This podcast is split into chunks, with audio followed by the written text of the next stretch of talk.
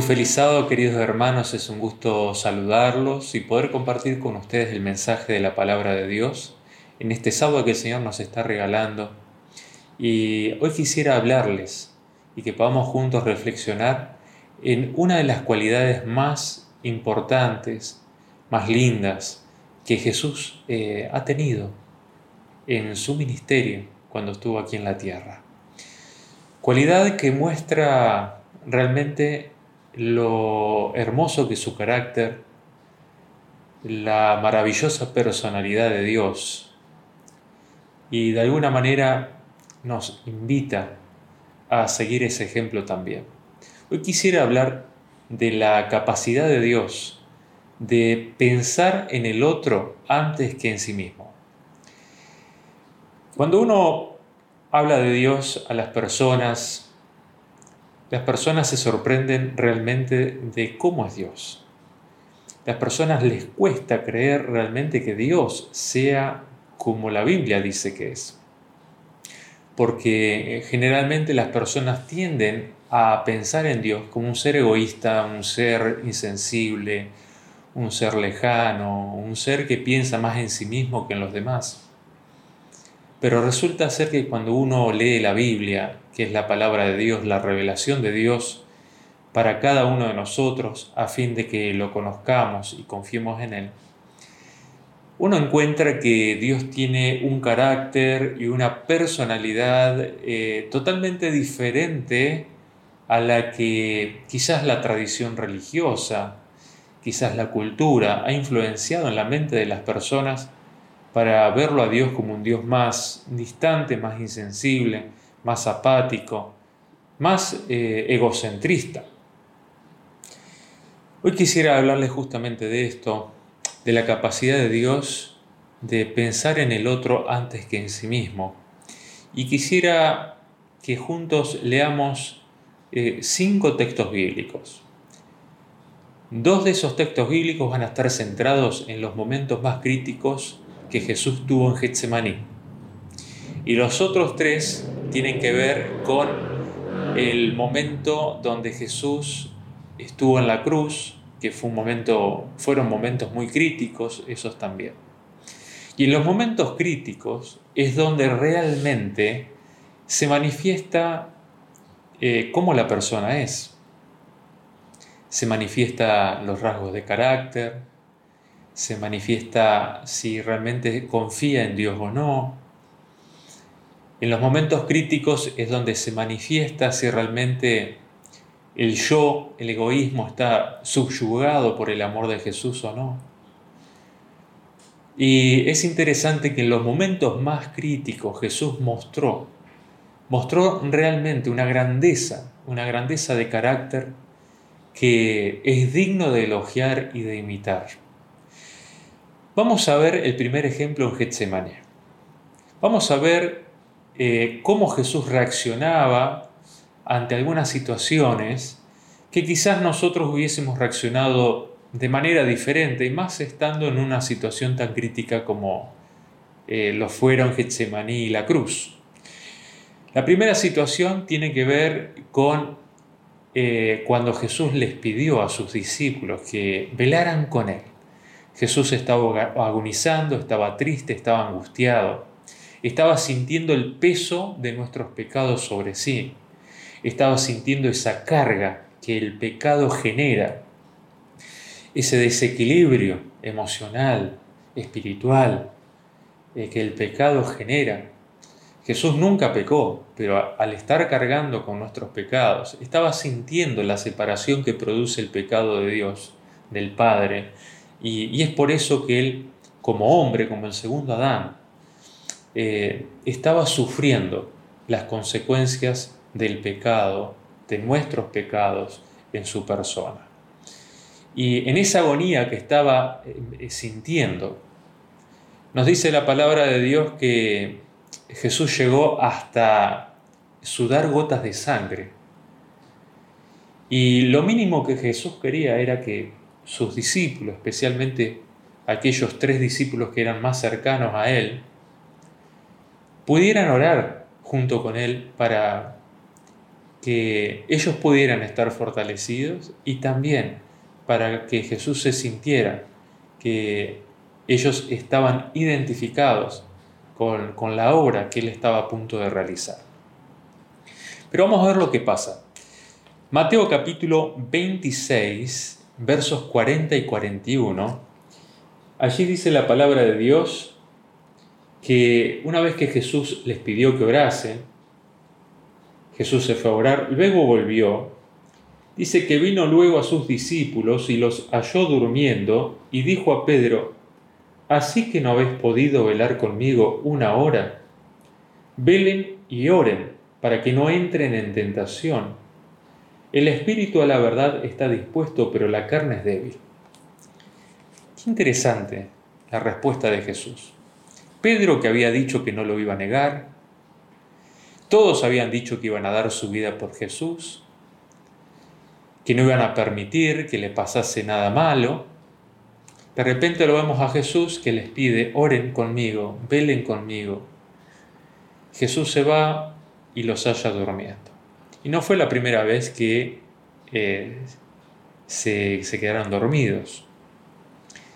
Repetidas veces lo hicieron. Pero es interesante que Jesús ante quizás lo que para nosotros podría causarnos cierta frustración. Le estoy pidiendo a un amigo, yo estoy triste, estoy angustiado, estoy agonizando de la angustia y le pido a, a mis amigos, mis amigos más cercanos, que estén orando conmigo y no son capaces de orar, se durmieron. Eh, los textos bíblicos dicen que se durmieron a causa de la tristeza también, porque veían a Jesús que no estaba bien. Y Jesús podría haber dicho, pero ustedes, les estoy pidiendo una vez que oren conmigo y no son capaces de hacerlo. Jesús podría haber reaccionado así. Le podría haber dicho a Pedro, Pedro, vos que me dijiste que no me ibas a negar ustedes que me dijeron que iban a dar su vida por, por mí para que nada malo me pase, no son capaces de negar una hora.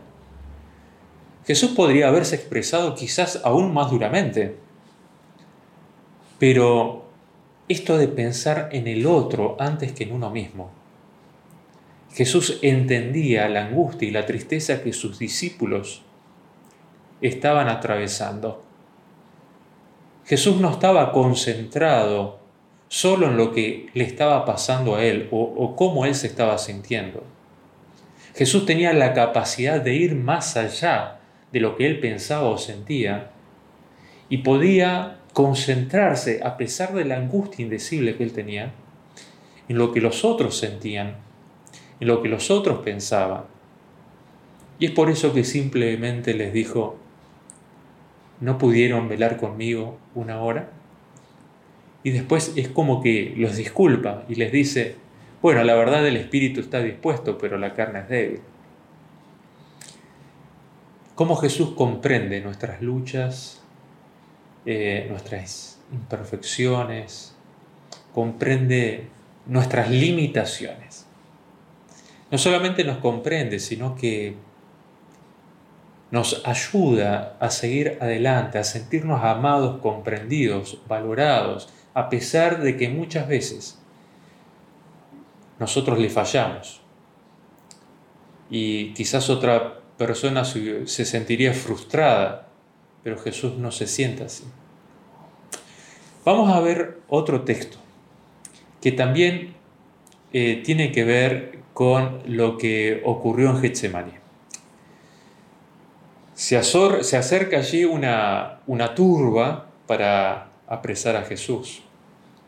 Y la palabra de Dios nos dice que quien guiaba esta turba era Judas. Y dice que Judas habló con los soldados, con los sacerdotes, que eran quienes componían esta turba, eh, airada, violenta, con ánimo de, apresar y matar a Jesús.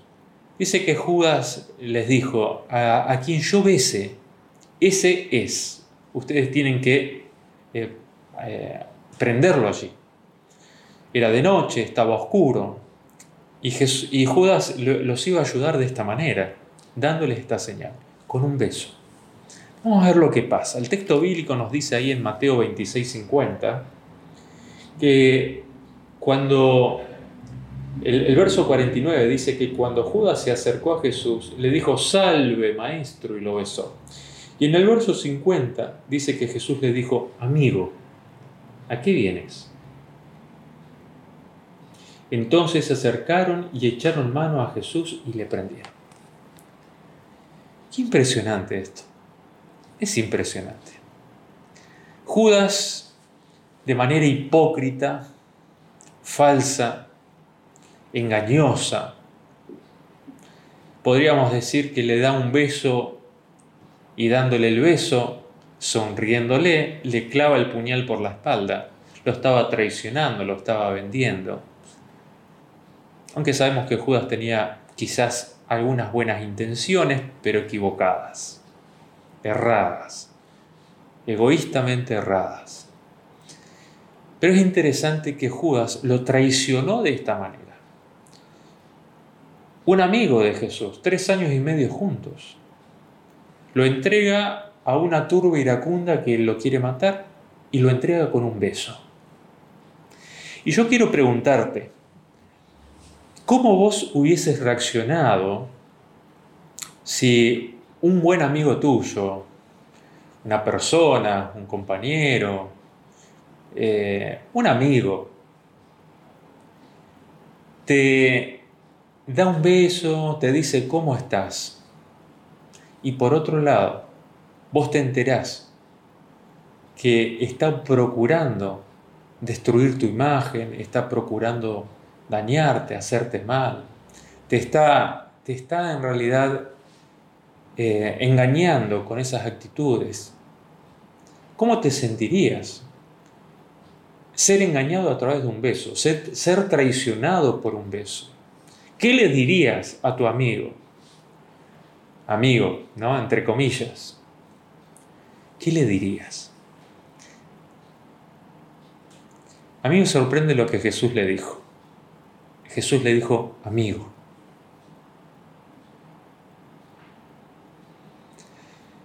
Y a mí me parece que esta palabra amigo fue como un puñal quizás más fuerte que el puñal que Judas le, le clavó a Jesús por la traición. Esa palabra de amor, amigo. Creo que caló hondo en el corazón de Judas y Judas entendió el gran error que había cometido de traicionar a Jesús hipócritamente a través de ese beso que le dio. Pero Jesús, con tanto amor, le dice amigo. La capacidad de pensar en el otro antes que en uno mismo. Jesús lo podría haber insultado, Jesús le podría haber dicho de todo menos lindo. Pero sin embargo, Jesús, amando a Judas y deseando su salvación, aunque sabía que él estaba perdido, aunque sabía que estaba siendo un hipócrita y estaba engañando a Jesús y engañándose a sí mismo, Jesús le habla con amor y le dice, amigo. Jesús lo consideraba su amigo. Y esta palabra, amigo, creo que repercutió en el corazón, en la mente y el corazón de Judas. La capacidad de pensar en lo que le vas a decir al otro, en lo que el otro va a sentir con lo que vos le digas, y no concentrarte en lo que vos sentís. Jesús se podría haber concentrado en sus sentimientos, se podría haber victimizado y, podría haber dicho, uy, yo soy una víctima de las circunstancias, soy una víctima de Judas. ¿Cómo me haces esto a mí? ¿Por qué me hiciste esto a mí? ¿No? Se podría haber concentrado en sí mismo. Pero Jesús no se concentra en sí mismo. Siempre piensa en el otro. Siempre busca beneficiar, hacer sentir bien para salvación al otro.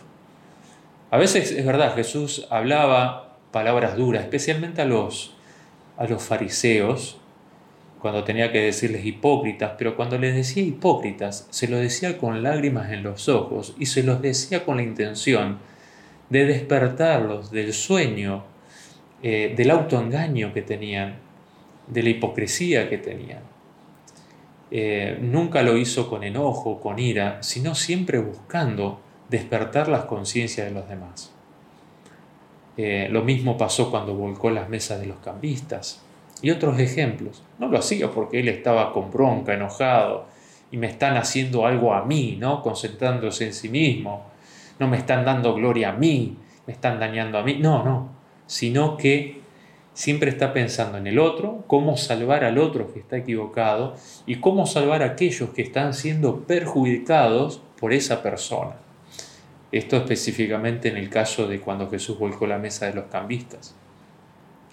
Jesús estaba preocupado por la salvación de todos los adoradores que estaban viniendo allí y se estaba haciendo de la casa de Dios un comercio.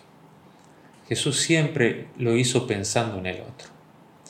Y es impresionante aquí porque decirle a mí a una persona que te trata así es difícil. No sé si a ustedes alguna vez lo habrán traicionado, eh, pero es duro. Es duro cuando alguien de confianza te traiciona, cuando alguien de confianza te sonríe y te clava el puñal por la espalda. No es fácil de manejar. Vamos a otro, a otro caso, Jesús en la cruz. Jesús en la cruz eh, tuvo tres momentos donde mostró esa entereza de carácter que realmente es maravilloso, de pensar en el otro antes que en sí mismo. La primera cita que quiero que leamos está en Juan el capítulo 19. Vamos a buscar en nuestras Biblias Juan capítulo 19, el verso 25 al 27. Jesús está en la cruz y vamos a ver lo que pasa allí. Dice que estaban junto a la cruz de Jesús su madre y la hermana de su madre, María mujer de Cleofas y María Magdalena. Cuando vio Jesús a su madre y al discípulo a quien él amaba, que estaba presente, dijo a su madre, Mujer, he ahí tu hijo. Después dijo al discípulo, He ahí tu madre, y desde aquella hora el discípulo la recibió en su casa. Qué impresionante esto, cómo Jesús estaba colgado en la cruz y estaba pensando en el bienestar de su madre. Él podría haberse concentrado en lo que él sentía, en su dolor, en su agonía, en su tristeza, en el desamparo que sentía, en la traición de sus amigos, en la violencia de los soldados con que lo, estaban, lo estaban tratando a él. Pero tiene la capacidad de pensar en el otro aún en plena agonía. Y esto es maravilloso de Dios porque nos muestra que Dios es así. Dios tiene la capacidad de pensar en sus hijos antes que en sí mismo. Y es por eso que Jesús ve a su madre que iba a estar quizás desamparada. No sabemos el contexto de por qué Jesús le, le mandó a su discípulo Juan que la recibiese en su casa como su madre. Pero evidentemente Jesús confiaba mucho en Juan también y creía que en el hogar de Juan su mamá iba a encontrar eh, el, el, amparo, ¿no? el amparo emocional, espiritual, eh, iba a también tener seguridad, iba a tener asegurado el sustento, iba a tener una familia que la, que la comprendiera y la ayudara. La capacidad de Jesús de pensar en el otro. El otro evento que encontramos también en la cruz se encuentra en Lucas. Vamos a leer Lucas el capítulo 23. Lucas capítulo 23, tenemos eh, en el verso 42 y 43, cuando Jesús les habla eh, al ladrón en la cruz. El ladrón en la cruz le, le habla y Jesús le responde. Dice el verso 42 que el ladrón le dijo a Jesús, acuérdate de mí cuando vengas en tu reino. El verso 43 dice que entonces Jesús le dijo, de cierto te digo que hoy estarás, perdón, de cierto te digo hoy que estarás conmigo en el paraíso. Es decir, cómo Jesús tenía la capacidad de perdonar y de obrar la salvación de la otra persona cuando podríamos decir, de alguna manera, él necesitaba, entre comillas, ser salvado. Estaba clavado en la cruz, estaba agonizando. Le podría haber dicho al ladrón, ahora te acordás de Dios. Estuviste toda tu vida eh, robando y ahora que estás en la cruz. Pero Jesús nunca desecha la última oportunidad que la persona puede tener para ser salvo. Es decir, que Jesús se interesa más en tu salvación que en lo que Él pueda estar sintiendo, en la agonía que Él pueda estar sintiendo. Esto muestra el amor que Dios te tiene. Esto muestra el interés que Dios tiene en tu vida. Más allá de los errores que hayas cometido en, tu vida, más allá de los pecados que hayas cometido en tu vida, más allá del desperdicio que hayas hecho a lo largo de tu vida. Dios siempre tiene una nueva oportunidad para restaurarte.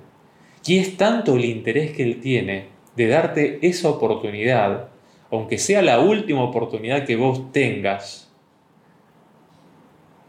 Es tan fuerte este deseo de Dios que Él es capaz de pensar en esto, pensar en vos, aunque Él esté agonizando en una cruz. Es maravilloso.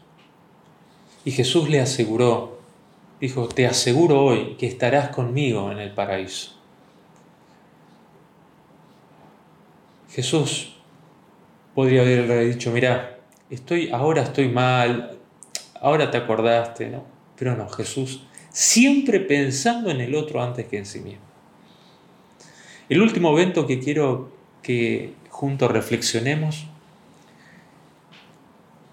es eh, el verso 34, ¿sí? Mateo 23. El verso 34 dice que Jesús decía, Padre, perdónalos porque no saben lo que hacen. Padre, perdónalos porque no saben lo que hacen dice que estaban los soldados repartiendo el vestido de Jesús entre sí. Jesús estaba pensando en el perdón del otro. Lo estaban crucificando, lo estaban, se estaban burlando de él, estaban rompiendo sus vestiduras, esas vestiduras que él había vestido y había usado a lo largo de su ministerio para bendecir, sanar, salvar a las personas. La estaban rompiendo y repartiéndose como si fuera un objeto común. Lo estaban maltratando, escupiendo. Y Jesús le dice al Padre, Padre, perdónalos, porque no saben lo que hacen. La capacidad de ofrecer perdón aún aquellas personas que no te piden perdón. Y aún en medio de la tragedia, en medio del dolor, en medio de la angustia y del sufrimiento que esas personas te están causando. ¿Tenemos esa capacidad? Qué maravilloso el Dios que tenemos. Un Dios que nos comprende, un Dios que nos perdona, un Dios que nos salva, un Dios que piensa lo que va a decirnos, porque Él procura con lo que va a decir, está procurando nuestra salvación. En sus palabras se expresa el interés que Él tiene por nosotros, un interés mayor que lo que Él siente por sí mismo. Dios se interesa más en vos que en sí mismo. Dios se interesa en vos más que en sí mismo. Nosotros somos egoístas, que tenemos que luchar continuamente contra nuestro egoísmo para aprender de Jesús y pedirle que el Espíritu Santo ponga en nosotros el pensar y el sentir de Jesús. Y hoy quisiera invitarte a pensar en esta característica de Jesús. Esta característica de Dios, porque Jesús dijo, el que me ha visto a mí ha visto al Padre. Esta característica de Dios, de que Él piensa más en vos que en sí mismo. Por otro lado, quiero invitarte a agradecerle a Dios por esto, a alabarlo a Dios por esto, a engrandecer el nombre de Dios por esto, darle gloria a Dios por el Dios maravilloso que tenemos, pero también a pedirle que su Espíritu Santo pueda también poner ese mismo sentir en nosotros hacia los demás. Que cuando alguien te, te falla, puedas tener la capacidad de comprensión, de tacto, que Jesús tuvo para hablarle, para encarar esa situación y cuidar tus palabras de lo que vas a decir pensando en lo que el otro puede llegar a sentir, no concentrándote en tus sentimientos, y enojado y arrebatado por tu orgullo herido, herir a la otra persona también con palabras, no, seguir el ejemplo de Jesús. Que cuando estés angustiado y triste, no te concentres en vos mismo. Piensa también en los otros, que quizás están en una situación igual o peor que, vos como lo hizo Jesús con su madre. Que puedas tener también la capacidad de tratar bien aquellas personas que te traicionaron, aquellas personas que te engañaron. Y esto no quiero decir que vuelvan a ser grandes amigos, ¿no? Porque a veces es imposible llevar adelante una relación cuando uno solo empuja del carro, como dice el dicho. Pero sí tener en nosotros una actitud perdonadora, una actitud misericordiosa. Así como Jesús le dijo amigo a Judas, que nosotros podamos tener una actitud de, de amistad, de reconciliación. Aunque quizás eso sea imposible por causa de la actitud de la otra persona que nosotros podamos, perdón, que nosotros podamos también tener ese interés por la salvación de los otros. Hoy en día vivimos en un mundo donde está, este mundo está destruido por las crisis, por las dificultades que hay. Este mundo hay muchas necesidades, muchos problemas. Y nosotros como hijos de Dios podemos correr el peligro de concentrarnos en nuestro dolor, en nuestra aflicción. Y podamos dejar de fijarnos en la necesidad del otro, podamos dejar de, de atender las necesidades de la otra persona, cosa que Jesús nunca hizo. Aunque él estaba agonizando, Jesús siempre estaba pensando en beneficiar al otro. Y nosotros hoy más que nunca tenemos que hablar de Jesús a las personas, enseñarles la palabra de Dios, enseñar, enseñarles las, las creencias fundamentales que van a traerle paz y esperanza a las personas y que puedan desarrollar esa confianza en este Dios maravilloso que tenemos. Es mi deseo de todo corazón que puedas tener la actitud de Jesús. Actitud de comprensión, actitud de, atención, de consideración, actitud de, perdón, de salvación. Que puedas desarrollar esa capacidad de Dios, de pensar en el otro y obrar, no solamente pensar, sino también obrar en favor del otro. Y no te concentres en vos mismo, sino que puedas seguir el ejemplo que Jesús nos dejó aquí en la tierra. ¿Qué sería este mundo?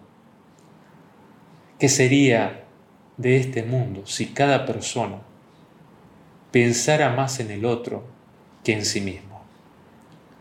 Si actuara en favor del otro, aunque uno se, se sienta mal, ¿cómo sería este mundo?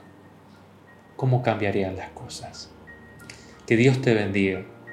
Y es mi deseo que disfrutes de este Dios maravilloso que tenemos, pero que también a través de tu vida, a través de tus actitudes, reflejes ese carácter maravilloso de Jesús. Que Dios te bendiga.